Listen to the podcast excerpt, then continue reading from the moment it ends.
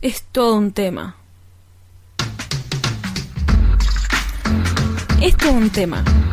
El podcast de SUMEC, Asociación para la Promoción y Protección de los Derechos Humanos, en conjunto con Radio Nacional. Hablamos de derechos humanos para todos, todas y todes. Bienvenidos a un nuevo episodio de nuestra segunda temporada de Es todo un tema. En esta oportunidad hablaremos del delito de desaparición forzada de personas. Se trata de crímenes que lamentablemente ya conocemos. Se perpetraron de forma sistemática durante la última dictadura cívico-militar en nuestro país. Sin embargo, no terminaron allí. Hoy, miles de pibes son desaparecidos por distintas fuerzas del Estado. Por eso nos preguntamos, ¿en qué consiste? ¿Cómo surgió?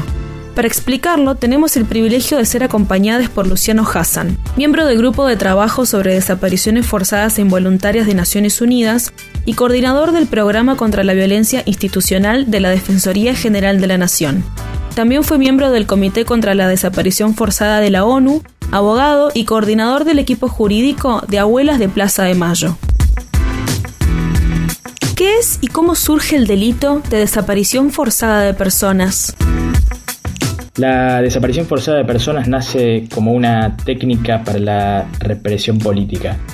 Inicialmente fue utilizado en muchos países, por ejemplo en, el cono sur de América Latina, como eh, una manera de aterrorizar a las sociedades, eh, de anular, por ejemplo, a la oposición política en el marco de las dictaduras militares pero en el día de hoy eh, vemos desaparición forzada en todos los continentes del mundo eh, con nuevas formas, con nuevos patrones.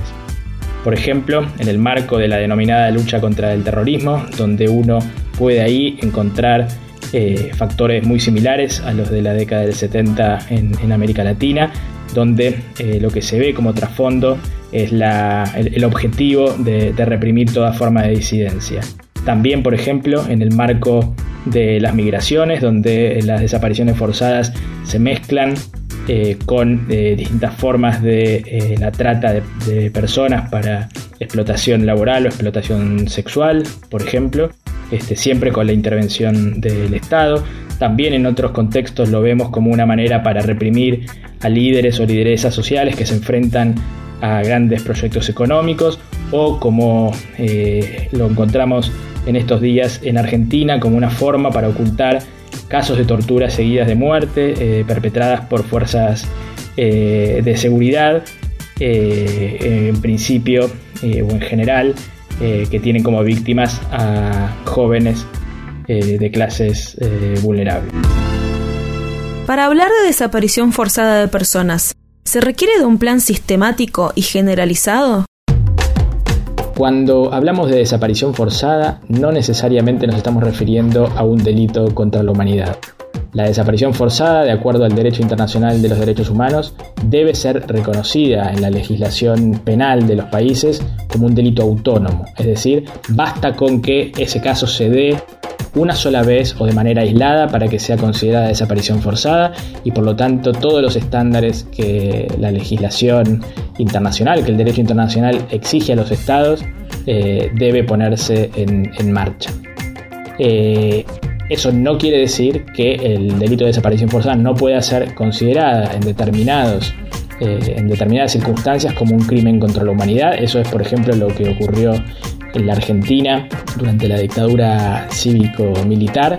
En, esas circunstancias, en ese contexto, las desapariciones forzadas fueron cometidas en el marco de un plan sistemático y generalizado, eh, y eso entonces, de acuerdo a la Convención Internacional, a la Declaración Internacional, eh, implica que la desaparición forzada fue cometida como un crimen contra la humanidad. El hecho de eh, ser cometida como crimen contra la humanidad implica, por supuesto, que el delito pasa a ser imprescriptible y que la investigación no puede ser limitada por determinados obstáculos jurídicos internos que, suelen aparecer en nuestros códigos penales y constituciones. Ahora, ¿Por qué la desaparición forzada de personas es el delito más grave que puede cometer el Estado? ¿Puede suceder en democracia? Lucas Lecour, presidente de SUMEC, nos explica. ¿Por qué la desaparición forzada de personas es el delito más grave que puede cometer el Estado? Porque genera una forma de sufrimiento triplemente paralizante. Primero, para las víctimas, muchas veces torturadas y siempre temerosas de perder la vida. Segundo, para los miembros de la familia de la víctima, que no saben la suerte corrida por su ser querido y cuyas emociones oscilan entre la esperanza y la desesperación, cavilando y esperando a veces durante muchos años noticias que acaso nunca lleguen. Además, muchas veces ellos también están amenazados, saben que pueden correr la misma suerte y que el mero hecho de indagar la verdad los expone a un peligro aún mayor. En tercer lugar, se utiliza como estrategia para infundir el terror a los ciudadanos. La sensación de inseguridad que esta práctica genera no se limita a los parientes próximos del desaparecido, sino que afecta a su comunidad y al conjunto de la sociedad. Además de afectar la libertad, la integridad física y la vida, configura una negación de la personalidad jurídica de la víctima, una tortura para sus familiares y una afectación a las garantías judiciales y el derecho a la verdad que tiene toda sociedad. Tan particular, complejo y aberrante es este delito que la palabra desaparecido no tiene traducción exacta en ningún otro idioma, ni la palabra missing ni el término disparus son sinónimos de dicha palabra. Los argentinos, trágicamente, hemos incorporado en el léxico del derecho internacional de los derechos humanos el término desaparecido, ya que todos los textos que se ocupan del tema la escriben en español. El delito de desaparición forzada de persona puede darse en democracia, de forma individual y fuera de cualquier plan sistemático y generalizado de violaciones a derechos humanos, como ha sucedido en Mendoza con los casos de, desaparición de Adolfo Garrido, Raúl Baigorria y Cristian Guardati en la década del 90, que fueron condenados por la Corte Interamericana de Derechos Humanos, como también sucedió en Chubut con la desaparición de Iván Torres Villacura, que también fue condenada a la Argentina por ese caso. Si llegaste hasta acá, muchas gracias por escucharnos. Recordá que podés revivir todos los episodios en el canal de YouTube de SUMEC, SUMEC Derechos Humanos, y en el sitio oficial de Radio Nacional, radionacional.com.ar. Muchas gracias y nos escuchamos la próxima.